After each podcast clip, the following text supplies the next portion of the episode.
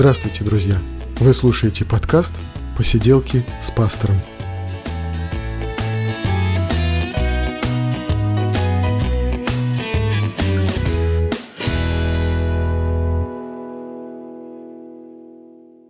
Привет, друзья! Это 79-й выпуск подкаста «Посиделки с пастором», и мы говорим о христианстве, о его истории, мы говорим о Священном Писании, мы говорим о том, что нас интересует, и вот сегодня мы снова говорим об истории христианства с Олегом Комраковым. Привет, Олег!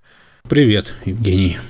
Ну вот мы уже говорили о гонениях, об эпохе гонений, но все наши беседы, конечно же, касаются эпохи гонений, первых трех веков христианской истории. Но мы говорили о гонениях в целом, поговорили о том, что все это было неоднозначно, неравномерно, не одинаково по территориям и по времени. Да, эти гонения были распределены, а, и где-то они усиливались, где-то ослабевали, где-то человеческий фактор там возобладал, и люди уже просто из-за своей злобы, может быть, какие-то злые дела делали по отношению к христианам. Где-то производили гонения чиновники и под руководством императоров. Да, но об этом мы говорили в первом нашем выпуске.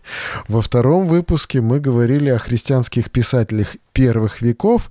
Ну и, конечно же, мы не могли охватить вообще всю эту обширную, огромную гамму христианских писателей, потому что, ну, действительно же, люди писали много, они были образованы, они обращались с своими текстами и к язычникам, и к верующим людям. Они решали проблемы, уже надо сказать, и проблемы ереси, и проблемы научения, и отстаивали христианскую истину перед окружающими людьми. И вот мы говорили об апологетах, в основном об апологетах, хотя те люди, которых мы упоминали, да, это Иустин, Тертулиан и Ориген, они были больше, чем просто апологеты, да, мы понимаем.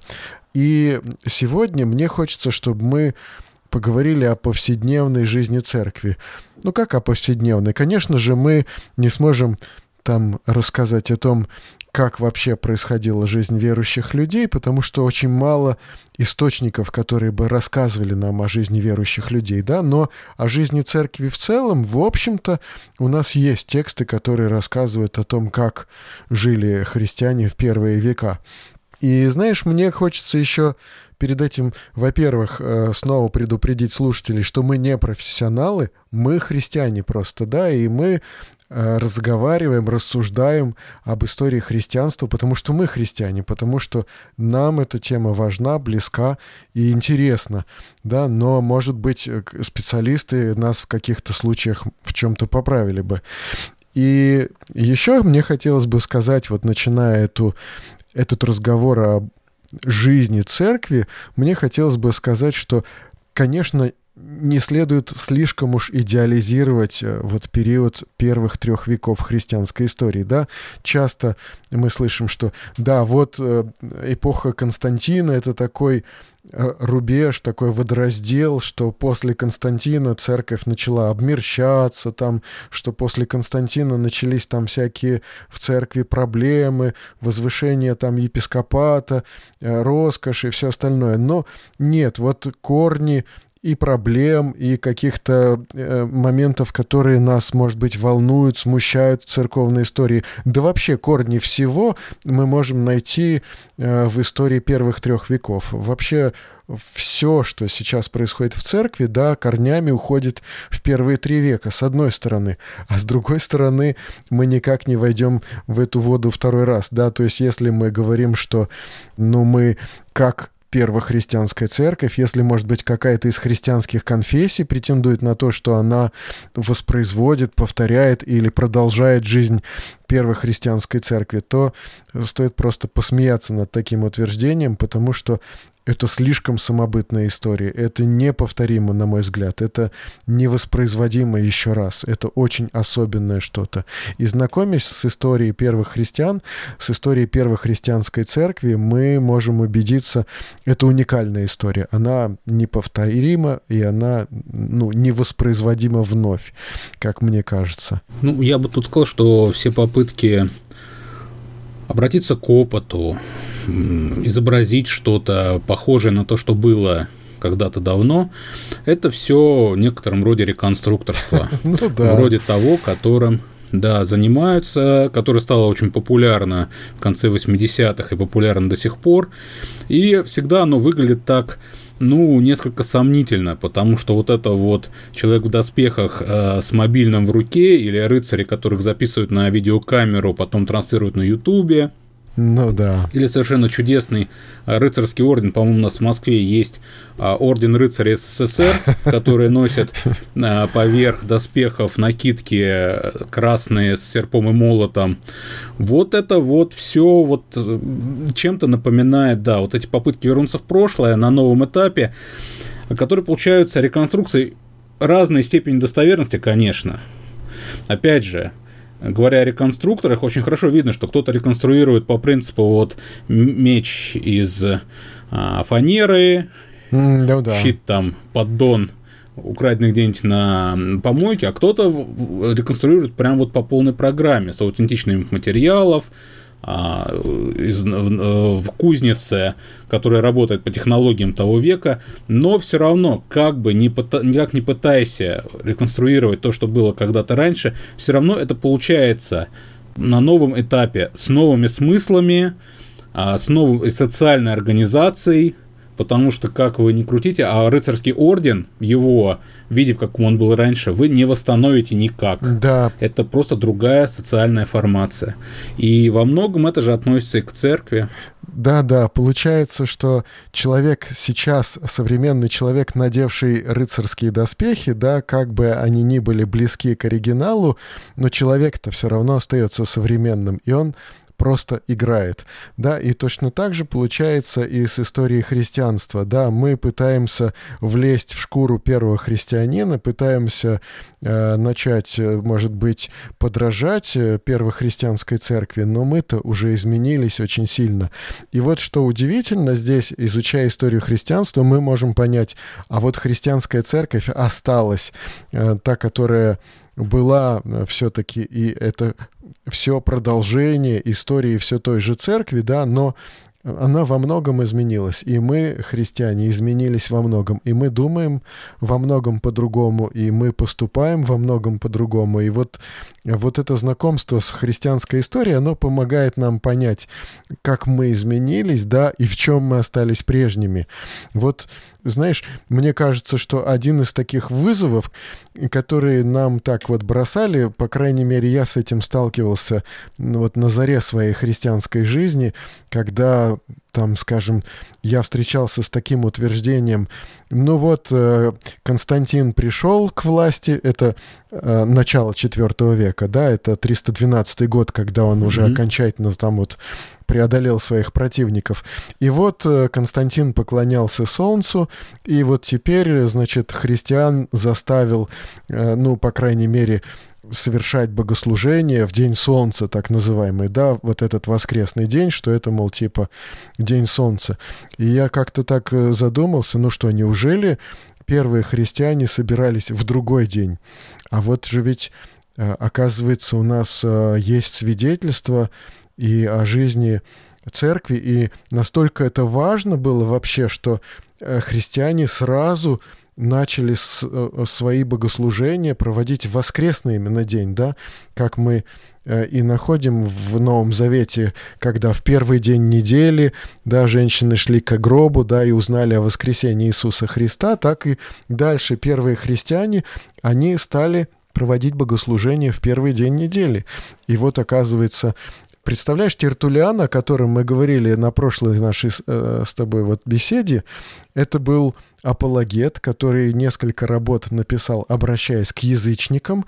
И Тертулиан, например, э, язычникам говорит, вы обвиняете нас в том, что мы э, собираемся в День Солнца, и вы называете нас солнцепоклонниками. Это конец второго века, да, у нас Тертулиан конец второго, начало третьего века. Вы называете нас солнцепоклонниками, да, и Тертулян говорит, что, ну да, мы даже молимся, обращаясь на восток, но э, ведь он и вспоминает, что ну, это происходит именно потому, что Христос воскрес в день, который вы называете Днем Солнца.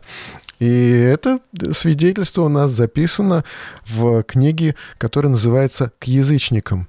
То есть Тертулян свидетельствует, и Иустин, о котором мы говорили также наш, в нашей прошлой беседе, и он вообще привел такое развернутое описание церковной жизни, и вот это вот также свидетельство того, что богослужение проводится в день, который называется Днем Солнца.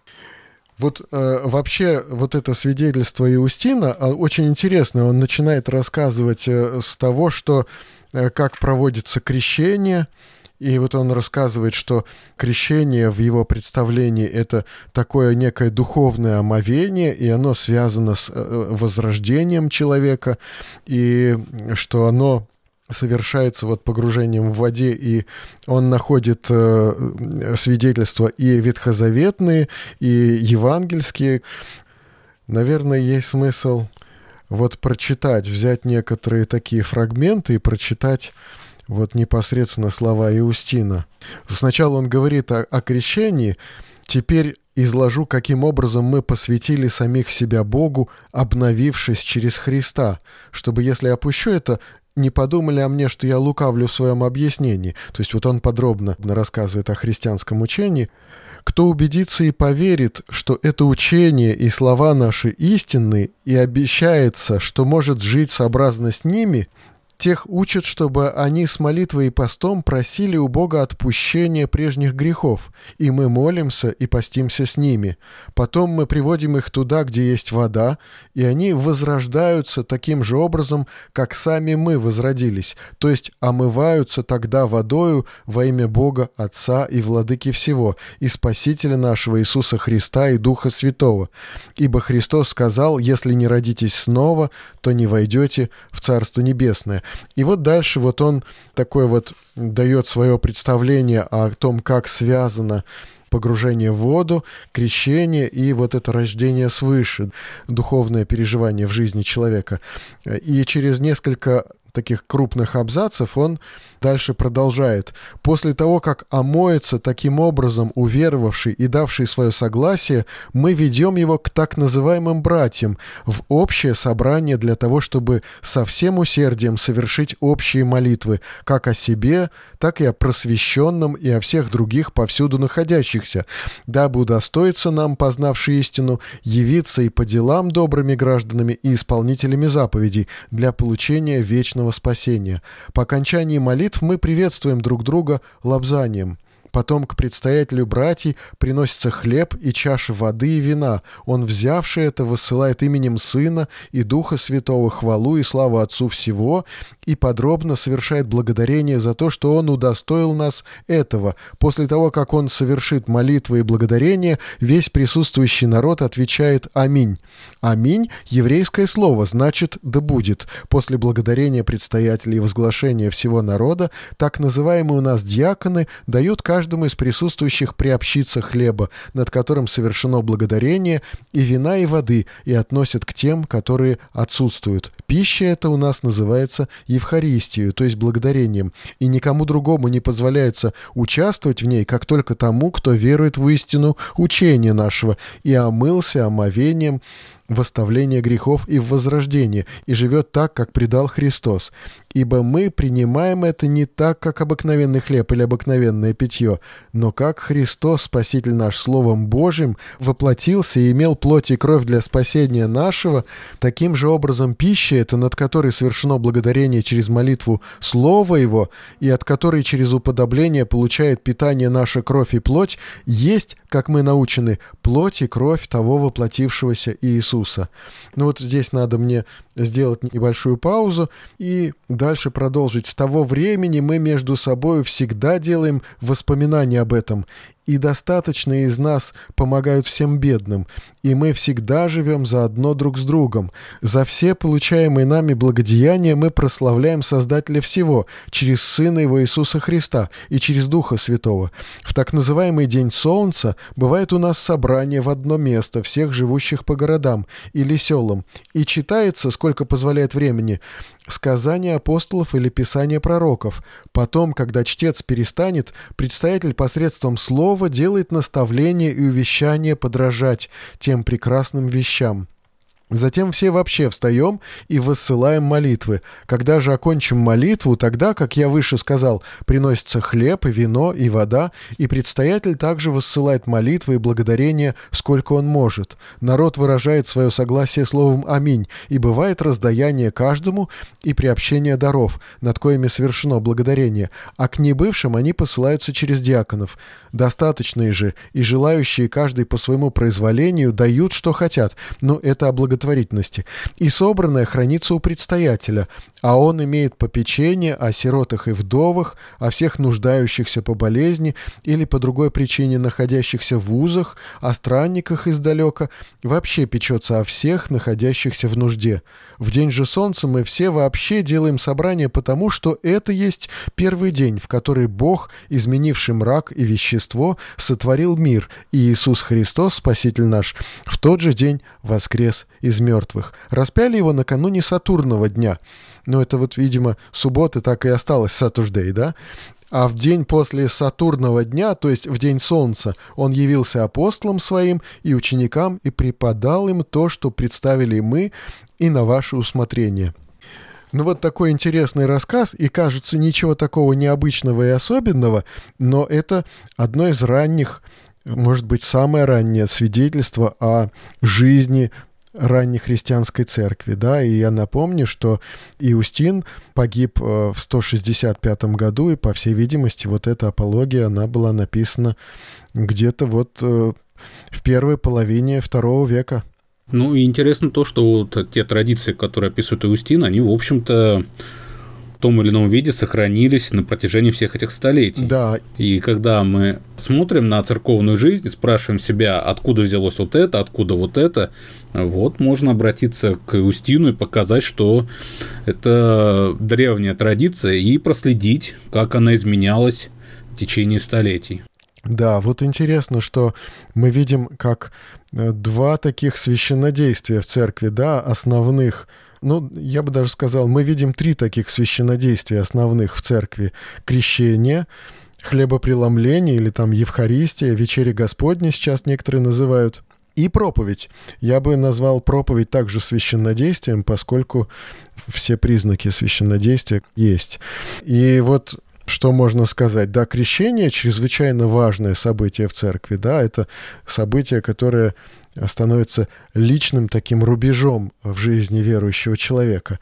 Э, я вот насколько слышал даже, что э, в древней церкви язычники часто заходили туда, где происходит проповедь, потому что им нравилось слушать ораторов. Вообще люди любили слушать речи.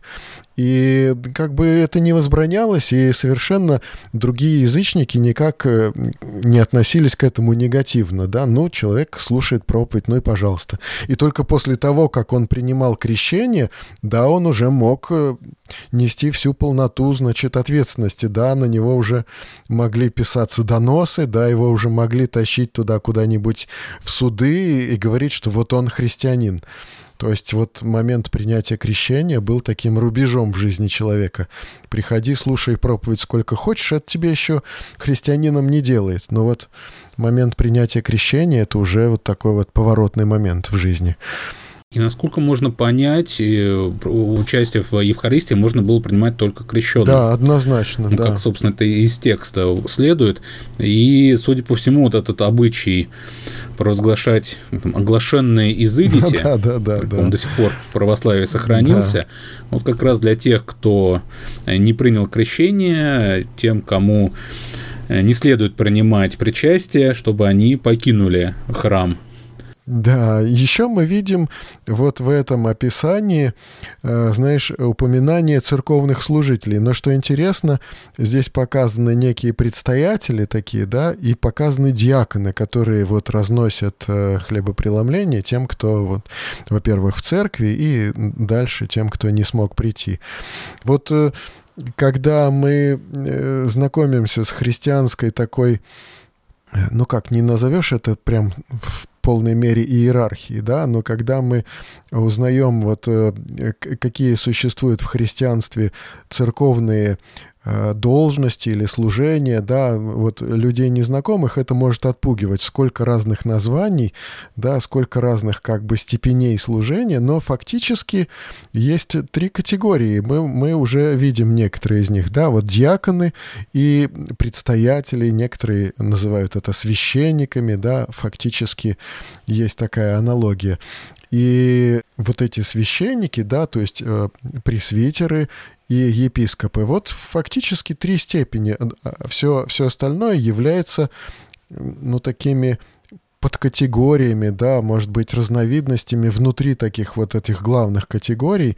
Вот в первые века вот действительно были разные служители, которые, значит, предназначались. Кто-то конкретно должен был относить вот эти кусочки хлеба разломленного в другие города, например, да, или больным людям. На кого-то возлагалась ответственность хоронить умерших. И вот это только вот это вот его была ответственность, да, кто-то должен был быть секретарем при епископе. Но это, кстати, была очень перспективная церковная должность, очень перспективная. Вот. И фактически у нас вот получается три таких ступени.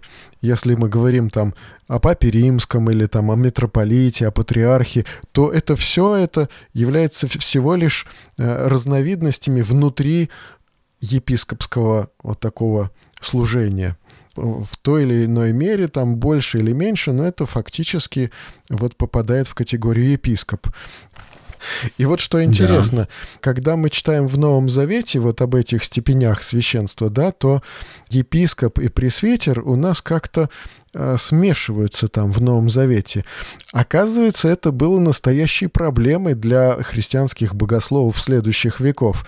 То есть там, где в Новом Завете мы видим епископ и пресвитер как э, в чем-то аналогичные взаимозаменяемые церковные служения, церковные степени, да, то уже в первые века происходит такое резкое разделение. И знаешь, э, интересно тоже, один из э, выдающихся таких вот Исторически это называется мужи апостольские, вот у нас, по крайней мере, в русской истории, да, и вот у нас есть известный такой автор Игнатий Богоносец, это начало второго века, человек, написавший множество небольших посланий, и вот он прямо э, в этих посланиях утверждает, где нет епископа, там нет церкви, да, вот он пишет, и можно даже прямо тоже прочитать вот это интересное свидетельство Игнатия. «Все последуйте епископу, как Иисус Христос Отцу, а пресвитерству, как апостолам.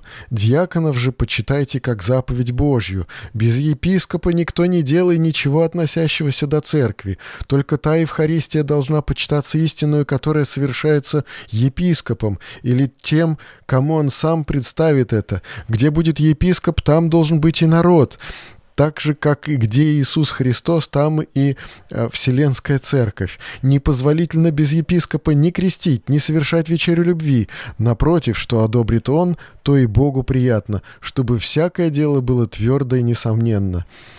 И вот э, вот удивительные слова. Мы, может быть, такого и не ожидаем даже от э, первых христианских авторов, от таких, в общем-то, значимых людей. Нам может казаться, что, ну, все это должно бы произойти было гораздо позже, но это происходит очень рано, вот в истории церкви. И вот что мы уже увидели фактически вот в этих свидетельствах? Ну, я бы сказал, что это означает, что некоторый вопрос о епископах, их роли, их значимости уже возник. Он дискутировался, Раз потребовалось да. об этом писать, да, то значит а, какая-то напряженная ситуация уже имелась. И вопрос, очевидно, ставился, а, каким образом управляется церковь, как распределяются служения, кто обладает большей значимостью. И дальше эта тема будет, да, очень много дебатироваться, и, в принципе-то, до наших дней она продолжает вот так же вот оставаться под вопросом. И тут ведь как, еще же Э, если мы говорим о, наверное, первой половине второго века, одна ситуация, когда церковь обычно, чаще всего, один город, одна церковь. Да. Один епископ.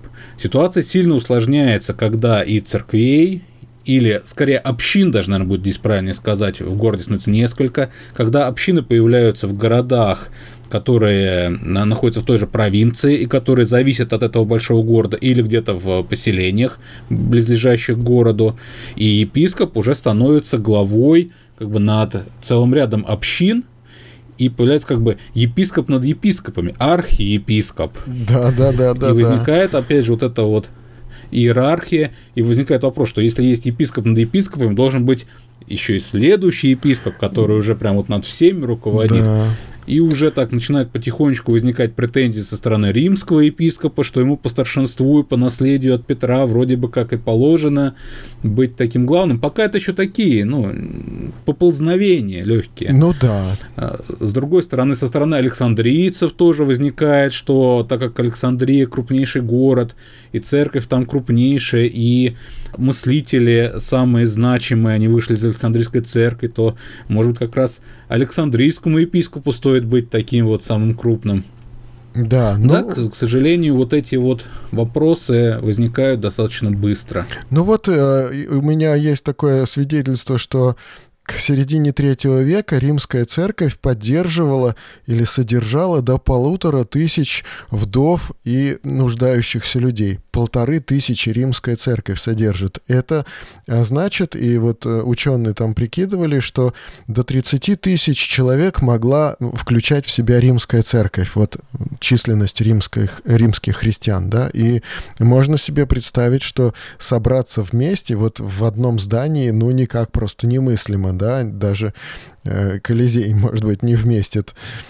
И вообще не было же крупных зданий. Да. Церкви же собирались. Мы даже не очень-то понимаем на самом деле, где и как они собирались. Но, судя по всему, это были просто вот частные дома или какие-то, может быть, залы они каким-то образом получали свое распоряжение, там снимали или что-то, или кто-то из владелец зала мог им предоставить место, ну вот, а, за, ну, вот эти вот места, где проходили дискуссии философов, но это все все равно достаточно небольшие площади. Да. И, судя по всему, судя по всему, как можно понять, а, проходила церковная жизнь в значительной степени именно вот в частных домах. Да, да, вполне возможно, да.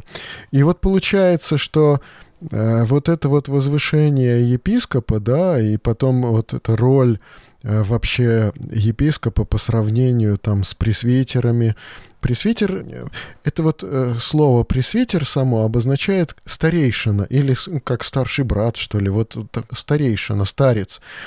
Да, епископ слово в переводе обозначает «блюститель», тот, кто отвечает за порядок. И, кстати сказать, римские власти требовали от обществ, чтобы, даже, может быть, светских обществ, чтобы в них были некие уважаемые люди, да, вот эти вот пресвитеры и епископы, то есть ответственные за порядок, ответственные за правильное ведение собрания, да, и также во всех обществах, может быть, в светских, может быть, языческих или христианских, во всех обществах были некие диаконы, то есть люди, которые отвечают за имущество, люди, которые, может быть, отвечают за то, чтобы вывести бесчинно ведущего себя человека, да, э, и отвечают за обслуживание людей, собравшихся на какую-то трапезу, на какое-то служение или торжественное мероприятие. Вот это диаконы были, да, то есть церковь взяла уже существующие понятия и адаптировала их для своей жизни. А вот э, возвышение епископа, как мы видим, ведь в первой церкви были и пророки, да, и мы об этом тоже говорили. Дидаха упоминает пророков, не только Новый Завет упоминает пророков, э, книга Дидаха, или потом появилось вот такое вот э, учение, признанное еретическим, монтанисты, да, они напрямую говорили, что они проповедуют под воодушевлением, вдохновлены Духом Святым, да, и что их проповеди — это тексты непосредственно авторства Духа Святого. И вот это вот Здесь противоборство... Вопрос да. о, о роли мирян в церкви. Так вот, можно его несколько даже шире поставить. То есть, те, кто не относится к этой иерархии, какие у них были права, какие были возможности, какие у них были, может быть, свои альтернативные лидеры. Да.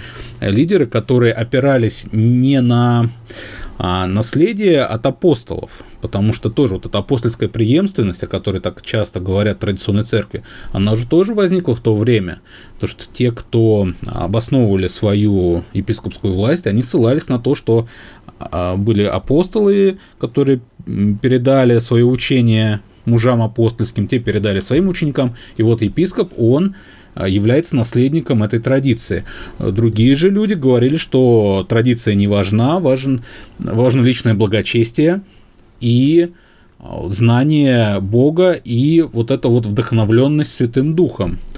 И возникало, да, определенное противоречие внутри церкви. Да, это получается то благочестие или, может быть, тот характер церкви, который сейчас утрачен, да, сейчас э, вот э, у меня даже есть книга одного православного богослова, написанная в 50-е или 60-е годы э, 20 века, называется «Церковь Духа Святого», и это книга посвящена служению мирян.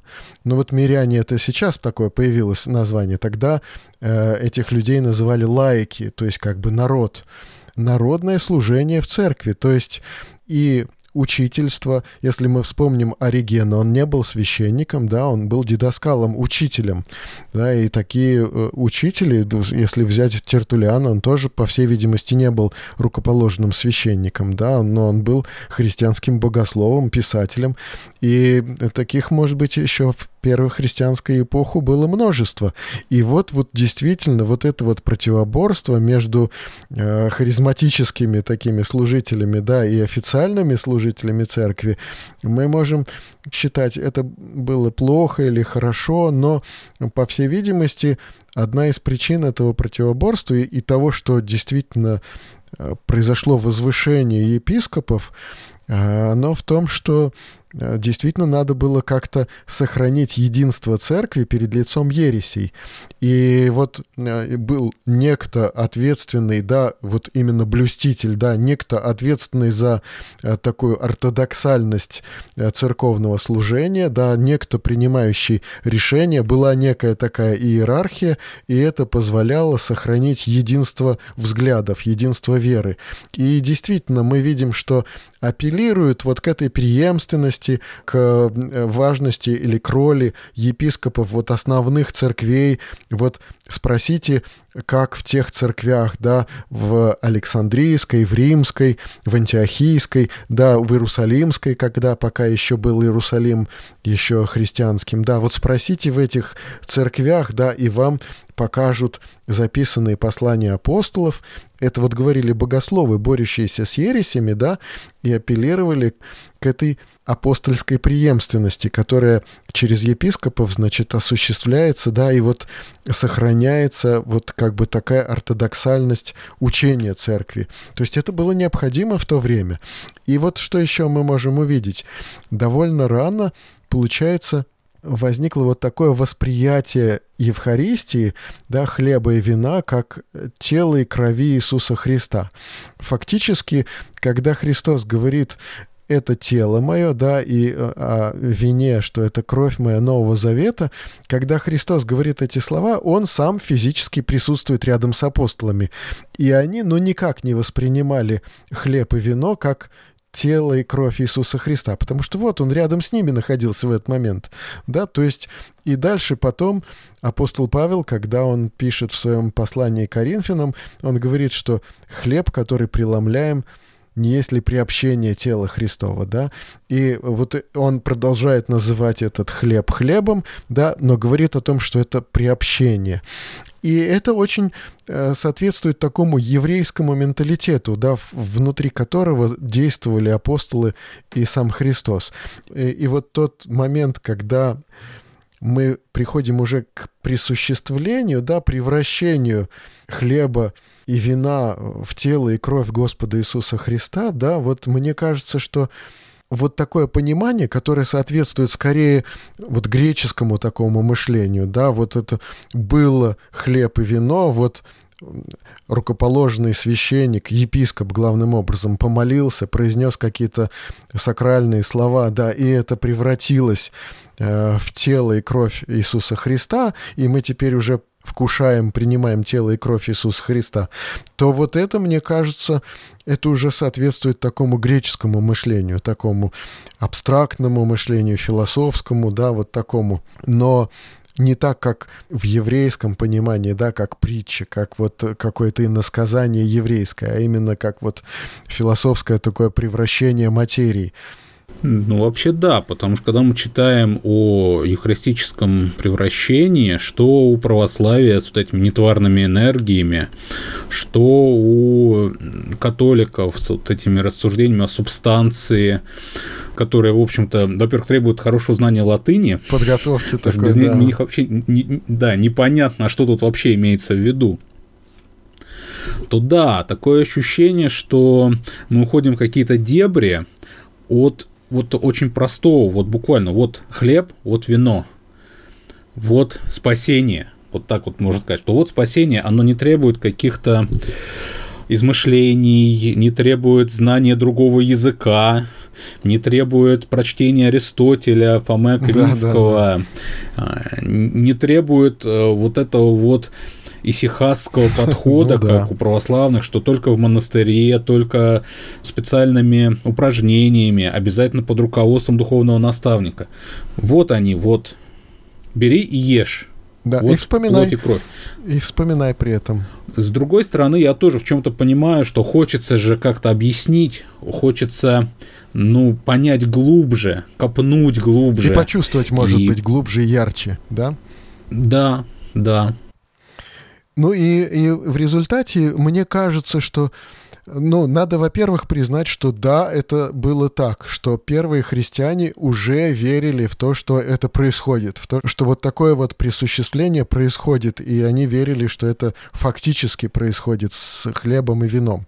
С другой стороны, мне кажется, что очень многие последующие проблемы в церкви, ну то, что мы, протестанты, часто считаем проблемами, может быть, для кого-то это не проблема, а наоборот, приобретение и находки, да, но очень многие проблемы в церкви корнями приходят вот в это вот понимание вечери или вот Евхаристии как тела и крови Иисуса Христа. Потому что если вот это происходит на физическом уровне, кто тогда священник, да, то есть он тогда превращается в такого жреца и э, в такого чудотворца, которому вот, который силой своей молитвы, да, вот превращает материю, да, вот из одной в другую. И получается, что вот это расслоение на э, клир и мир, да, на священство и мирян, да, оно вот в своей сути, оно вырастает из такого понимания хлебопреломления, как уже тела и крови Иисуса Христа. И многие потом перегибы, проблемы, они вот, вот оттуда вот вырастают. Но это практически с самого начала христианской истории у нас идет, и мы должны это признать, и мы должны с этим согласиться. Тут есть эта проблема сакрализации власти и сакрализации того субъекта, через которого проявляется эта власть, что он становится вот этим воплощением идеи, воплощением веры, э, что в каком-то смысле он подменяет собой того, кому действительно должно поклоняться. И это большая проблема. И, и кстати, церковь ее хорошо осознавала. И во многом мы же видим, что противодействие желанию римского епископа починить себе всю церковь, оно на этом во многом и строило, что он присваивает себе а, честь, положенную только Иисусу Христу. Христос глава церкви, а не римский епископ. И это было одной из причин раскола между католичеством и православием. И да, это проблема, которая осознавалась, но тем не менее она продолжала существовать. И во многом, я хочу сказать, даже вот в церквях, которые не разделяют вот эта идея об отделенности клира от мирян, тех, которых, казалось бы, пастор, пресвитер должен быть на том же уровне, что и миряне, все равно создается зачастую такой вот, ну, в каком-то смысле культ личности, пастора, служителя. Это может быть даже, кстати, и не обязательно пастор, а какой-то знаменитый служитель, знаменитый проповедник, учитель.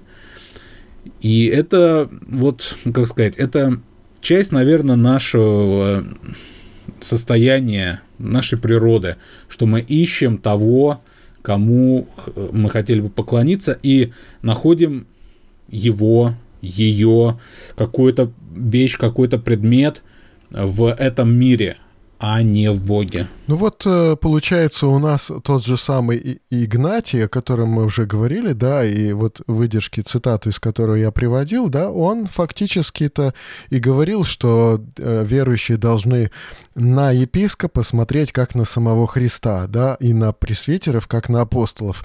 Вот это вот отношение такое, да, оно возникло довольно рано, да, и э, мне кажется, что оно принесло такие горькие плоды. С одной стороны, оно сохранило единство церкви, хотя, ну как, мы будем говорить еще о ересях, и да, мы увидим, как их было много, и как они были, ну, неистребимы, как на протяжении христианской истории ереси сопровождали христианскую церковь.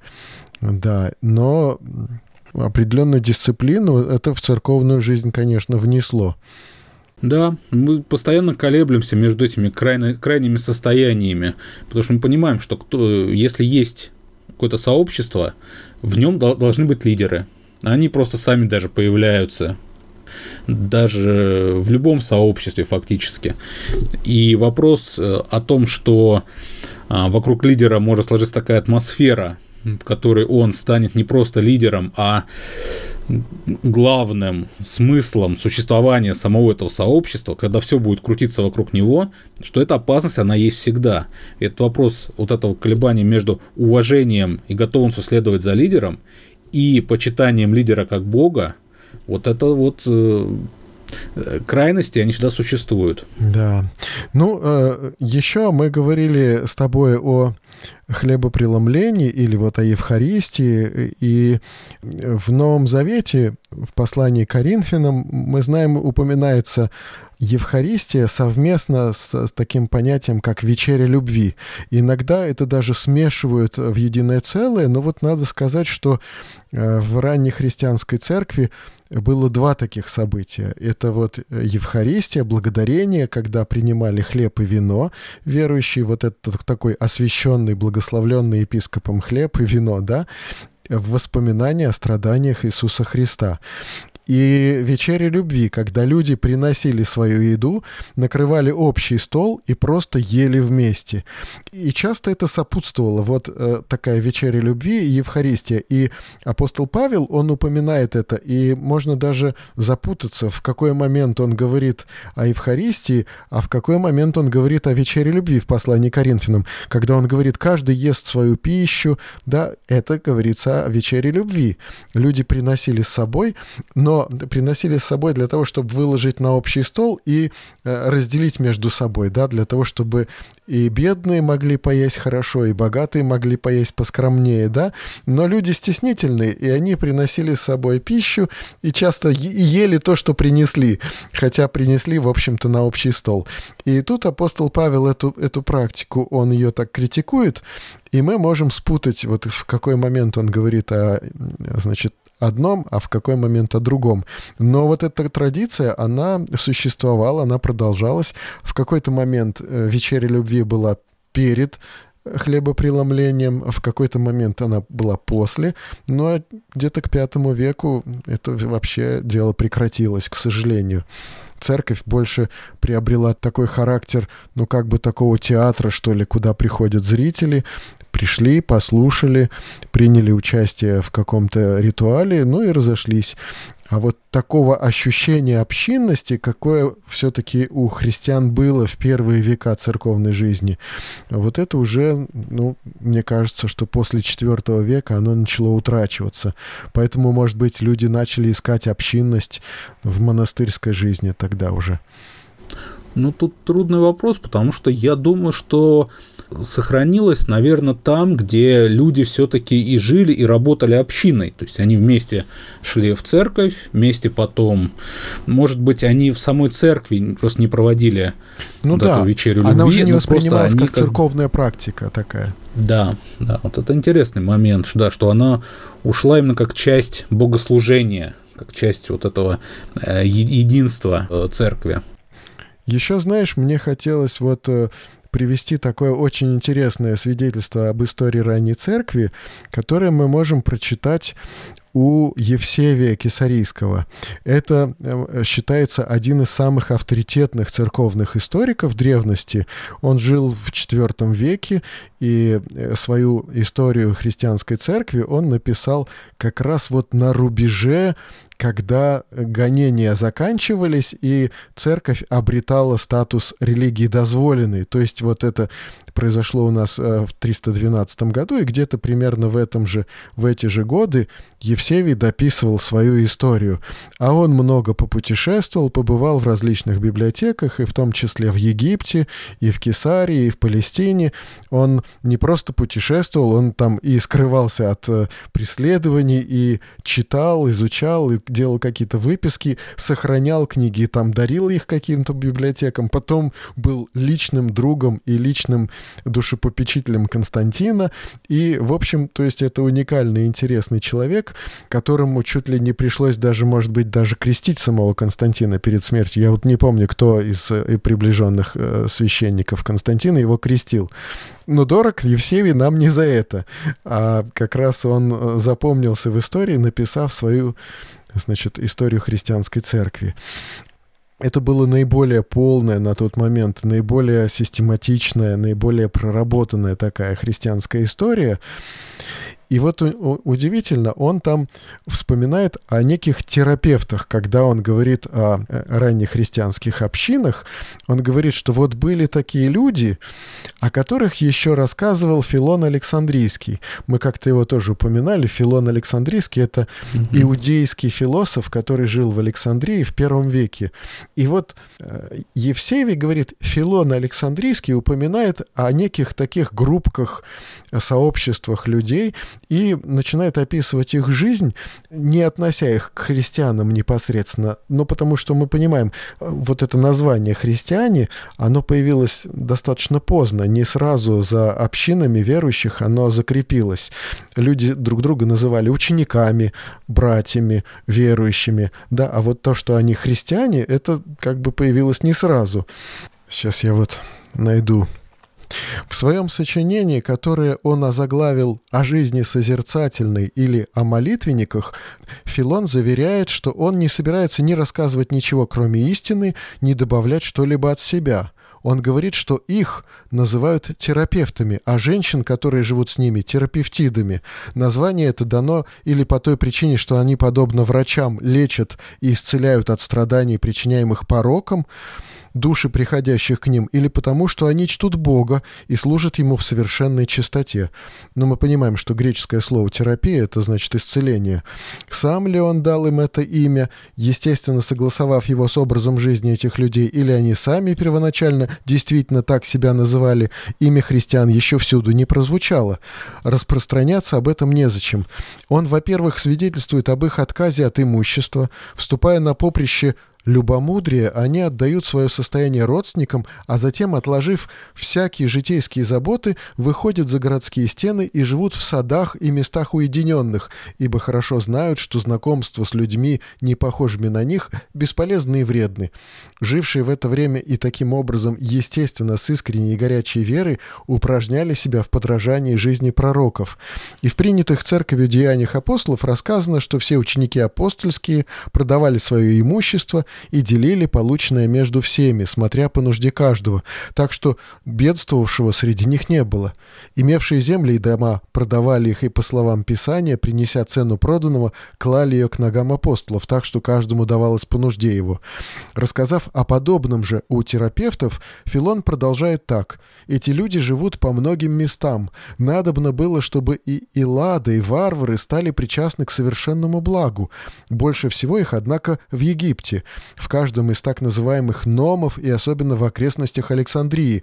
И вот лучшие из терапевтов собираются отовсюду, будто на отчизну, в самое для них подходящее место, расположенное за озером Мариатидой. Невысокие холмы, благоприятные по своей безопасности, со здоровым воздухом. Дальше, описав, какие у них жилища, Филон говорит об их местных церквах – в каждом доме есть священное помещение, которое называется святилищем или монастырем. Там, уединяясь, совершают они таинства, отмечающие благочестивую жизнь. Туда они вносят не питье или еду, или вообще что-нибудь необходимое для телесных нужд, а писание закона и пророков, гимны и прочие книги, благодаря которым вера умножается и усовершается. Дальше он говорит, промежуток от утренней зари и до вечера – время только для духовных подвигов. Читая Святое Писание, они рассуждают о мудрости предков и изъясняют их иносказания. По их мысли, слова – суть только обозначение сокровенного и умопостигаемого. У них имеются писания древних мужей, основателей их секты, которые оставили много иносказательных записей о своем учении. Тут они находят образцы, которым подражают в своей жизни. Похоже, что все это сказано человеком, слушавшим объяснение Святого Писания. Вероятно, книги древних мужей, которые, говорят, у них имеются, это Евангелие, апостольские писания и толкования на древних пророков, какие имеются в послании к евреям и во многих других посланиях Павла. Затем Филон пишет о том, что они сочиняют новые псалмы. Они не только заняты созерцанием, но и сочиняют песни и гимны, славя Бога, пользуются они разными размерами и мелодиями, но, конечно, торжественными. Филон сообщает в той же книге много и других подробностей о терапевтах, но мне показалось необходимым выбрать то, что определяет в основном их церковную жизнь. Если кому-то покажется, что все сказанное характеризует не только жизнь по Евангелию, но применимо и к другим людям, помимо тех, о ком сейчас речь, то пусть он убедится следующими словами Филона. Если он мыслит здраво, они будут для него свидетельством непреложным. Он пишет так. «Заложив сначала в душе как некую основу воздержания, они на нем воздвигают и другие добродетели, добродетели. Никто из них не притронется ни к пище, ни к питью до захода солнца. По их суждению, размышления достойно света, сумерки соответствуют телесным потребностям. Потому они отводят первому целый день, а последним – малую часть ночи. Некоторые, особенно жаждущие познания, не вспомнят о идее через три дня. Иные так ликуют и наслаждаются на богатом перу мудрости, щедро их поучающие, что постятся вдвое дольше и едва через шесть дней что-то по необходимости вкушают. Так вошло у них в привычку. Вот мы совершенно не можем узнать раннехристианскую церковь в этом описании, правда же? Ну, в общем-то, да. Но то, что он пишет об окрестностях Александрии, это довольно характерно. Потому что вот эти вот вещи, связанные со скетикой, с поиском мудрости, это все как-то вот хорошо укладывается в ту картину, которая у нас есть о э, жизни как раз э, Северной Африки той эпохи. Да, да. И, и вот мне кажется, что вот то, что ты как раз э, в прошлые подкасты упоминал, что христиане первых веков, они взяли за образец благочестие стоиков. И э, не просто подражали стоикам, а учились в стоицизме вот такому вот аскетическому отношению к телу, к духу, да, то есть вот я, например, читал такие цитаты, как вот стоиков цитируют, да, и рассказывают э, о каких-то древних римлянах, которые там его пытают, а он говорит пытающим его солдатам, давай, выколачивай этот старый мешок, да? Вот такое отношение к плоти, как к чему-то презренному, мелкому, мерзкому, от чего надо избавляться, что надо умершвлять, умершвление плоти, это плотно потом вошло в такой словарь христианских понятий, да, и вот это мне кажется, пришедшее из стоицизма, оно очень быстро закрепилось в христианской практике, в такой христианской этике. А вот я тут, кстати, не уверен, что это прям вот именно презрение к плоти, это все не стоицизм, это как раз вот гностические, скорее, вещи. У стоиков такое спокойное отношение к плоти. У них вообще спокойное отношение ко всему. Но к плоти, да, что она есть, что у нее есть какие-то свои права, что нужно соблюдать умеренность, а вот у гностиков как раз наоборот, неумеренность в умершлении плоти. Так что, мне кажется, вот это вот как раз гностическое влияние скорее. Но а, вот мне кажется, что вот здесь мы тоже видим одну, одну из таких вот причин многих э, дальнейших трансформаций христианства, да, вот это аскетика. И вот, конечно же, это уже в каком-то смысле преломленное восприятие уже Евсевия из IV века, как он представлял себе благочестие первого века христианства. Да? Это все-таки уже, как вот мы с тобой говорили, мифологизированное восприятие христианской истории, да?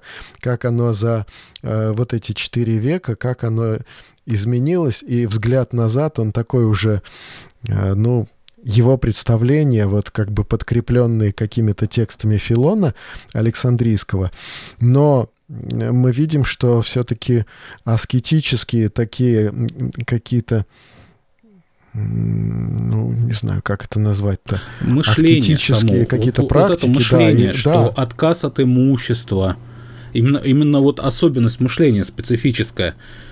Отказ от имущества, а, пост – Обязательно, поиск да, да. праведности, сочинение гимнов. Вот это вот тоже, кстати, важный момент, что особое внимание гимнам как такой вот ритуальной практике, которая настраивает на определенный как бы резонанс с вот этой божественной мудростью. Тоже очень гностическая это, в общем-то, вещь. И Действительно, в церкви вот эта проблематика, как относиться к тем или иным проявлениям аскезы, опять же, где крайности, где умеренности, оно потом э, играло огромную роль. И особенно, вот, да, в Северной Африке, где вот это да. прям, судя по всему, было очень распространено. Да. Ну что же, вот говоря о гимнах, наверное, нам стоит все-таки перейти и вот к такому вопросу, как искусство и вот ты говоришь, архитектура, да, все-таки давай мы вот этот вопрос тоже затронем, потому что э, христианство, оно оказало все-таки огромное влияние на нашу человеческую культуру, и в первые века оно уже как-то проявило себя как э, такая своеобразное эстетическое и культурное движение отчасти, да, хотя это, может быть, не было основным, да, основной задачей христианства, да, но христиане рассуждают о культуре, христиане э, строят новую культуру, э, да, вот, например, ну, может быть, чуть позже, да, когда там при Юлиане отступники христианам э, запретили учить в мирских школах своих детей, да, и отец и сын Аполлинарии начали перекладывать э, Библию на стихотворный язык для того, чтобы, значит, дать христианским детям все-таки вот какое-то представление о поэзии. И да, христианство, оно э, занималось вопросами культуры, да, и создавало свою культуру как альтернативу мирской культуре, да, это все-таки тоже важный момент. Да, использовала какие-то а, технические навыки, выработанные к тому моменту поэтами, писателями, в том, что касается стихосложения, в том, что касается изобразительного искусства, скульптуры. А, к сожалению, до нас дошло очень мало артефактов той эпохи, и не всегда понятно, где мы видим э, следы христианского влияния, где это какие-то остатки язычества или все еще вполне себе живущее язычество, потому что многие символы, они вполне трактуются и в, в одной системе, и в другой, э, как, например, пастух, несущий ягненка. Ну да, знаменитое очень изображение. Да может быть изображением пастуха, несущего ягненка. Просто вот, буквально. Хотя мы видим в этом изображение Иисуса, да, традиционно. Да-да-да. А про музыку так еще сложнее. Записи же не сохранилось. Не было ни ну магнитофонов, не и сидит. новая эстетика какая-то появилась, да, когда все-таки считалось, что музыка не должна услаждать слух, а должна приподнимать дух человека, да, и что она как бы сознательно, ее вот такая вот благозвучность такая, она снижалась вроде бы, да, там э, христиане первые избегали музыкальных инструментов, потом все-таки торжественность, но не э, там не веселая музыка, не жизнерадостная, там не легкая, да, и создавали какую-то свою. Кстати, вот эта тяга к хоровому пению, и хоровое пение именно как проявление единства церковного, вот, что мы все вместе поем хором, и тем самым достигаем гармонии между собой. Это же тоже очень важный момент, и мы видим, что вот эта традиция пения именно хором, она в традиционных церквях осталась, и у них вызывает возмущение то, что можно в, во время богослужения использовать музыкальные инструменты. Хуже того, электрические музыкальные инструменты. Да, да, да, да. И в плане изобразительного искусства тоже вот этот вопрос, идущий еще от э, еврейского наследия в христианстве, э, изображение человека, изображение животных, допустимы ли они, или это проявление э, идолопоклонства, или, скажем так, возможного идолопоклонства, что это может смутить верующих и направить их на творение вместо Творца. Да, вот с этим вообще сложно было, да, потому что, ну, мы про идолопоклонство, ну, в смысле иконоборчество, я не знаю, сможем ли мы вообще э, в наших с тобой беседах затронуть вот эти вопросы, потому что иконоборческие споры, они протянулись до седьмого века, а мы вряд ли с тобой, значит, э, Э, дальше четвертого пройдем. Но э, удивительно, что э, одни других, одни партии других обзывали язычниками, как бы те говорили, вы поклоняетесь изображениям, значит, святых и Христа, а эти говорили, а вы, значит, идолослужители, потому что иконоборцам тоже хотелось разрисовать чем-то стены своих церквей, и как бы не имея разрешения нарисовать святых, они, значит, рисовали античные сюжеты, мифологию античную, значит, изображали на храмах на своих, и потому там, значит, их тоже обвиняли, в свою очередь, в язычестве и в идолопоклонстве, и поэтому там они друг друга пообвиняли, и, в общем, там все... Все, все получили ну, я друг хочу от друга, сказать, что мы, когда говорим об эпохе Великих Соборов, Вселенских соборов, то надо понимать, что вот эти вот дискуссии, они возникли не просто так, не на пустом месте, что э, вот эти ранние века, ранняя история церкви, это было такое приготовление к эпохе Великих Соборов, что да. когда появилась возможность все вместе где-то встретиться и обсудить возникшие проблемы. И опять же, нам кажется, что Вселенский собор это вот все только про богословие, только вот там про Троицу, про природу Христа. На самом деле там решалось огромное количество практических вопросов и вырабатывались да. решения. И когда читаешь решения соборов, там на самом деле богословию уделено не так уж и много времени. И вот да. эти практические вопросы, они возникали именно вот во времена ранней церкви. То есть можно сказать, что вот эта вот вспышка мощная вселенских соборов, вот это электричество, вот это напряжение, оно копилось в предыдущие века. И тем самым, кстати, вот эти вот три века ранней церкви, они столь важны для всего развития мысли, культуры, именно потому, что они давали вот это напряжение, которое в будущем выплеснется. Да, ну все, все фактически заложены, абсолютно все кирпичики, значит, которые потом дальше будут надстраиваться и которые будут потом развиваться в истории. Мне кажется, что практически все мы можем найти там. И какие-то отголоски или там зачатки протестантизма, и, значит, православие с католичеством, да, и богословие, и э, культуру, и эстетику, и фактически все, все, все мы там...